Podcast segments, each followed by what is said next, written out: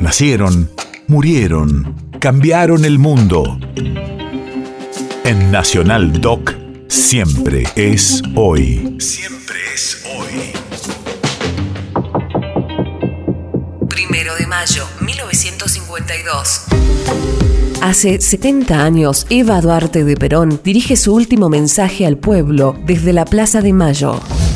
Radio de la memoria. Evita se dirige a una colmada Plaza de Mayo que aguardaba su presencia en la celebración de la fiesta del trabajo. Allí entabla un último diálogo con la multitud en busca de ratificar la lealtad que los trabajadores, mujeres y descamisados tenían con Juan Domingo Perón. Pocos días después, el 4 de junio, Eva Perón hará su última aparición pública en la segunda asunción presidencial de Perón.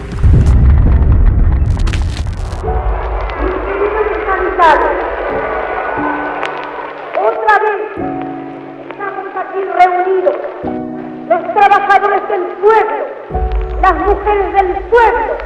Otra vez estamos los descansados del pueblo en esta plaza histórica del 17 de octubre de 1945 para decirle y darle la respuesta al líder del pueblo que hoy en sus últimas palabras dijo, quienes quieran oír que oigan, quienes quieran seguir sigan. Aquí está la respuesta, mi general.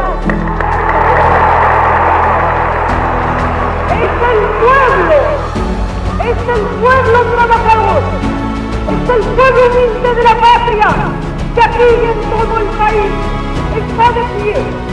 Y no seguirá Perón al líder del pueblo y al líder de la humanidad, porque ha levantado la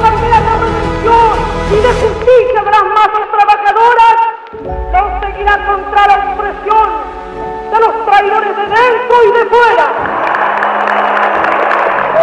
nosotros no nos vamos a dejar aplastar jamás por la boca oligárquica y traidora de los mafias que han explotado a clase trabajadora. Y los vendepatrias de dentro, que se venden por cuatro monedas, están también en acecho para el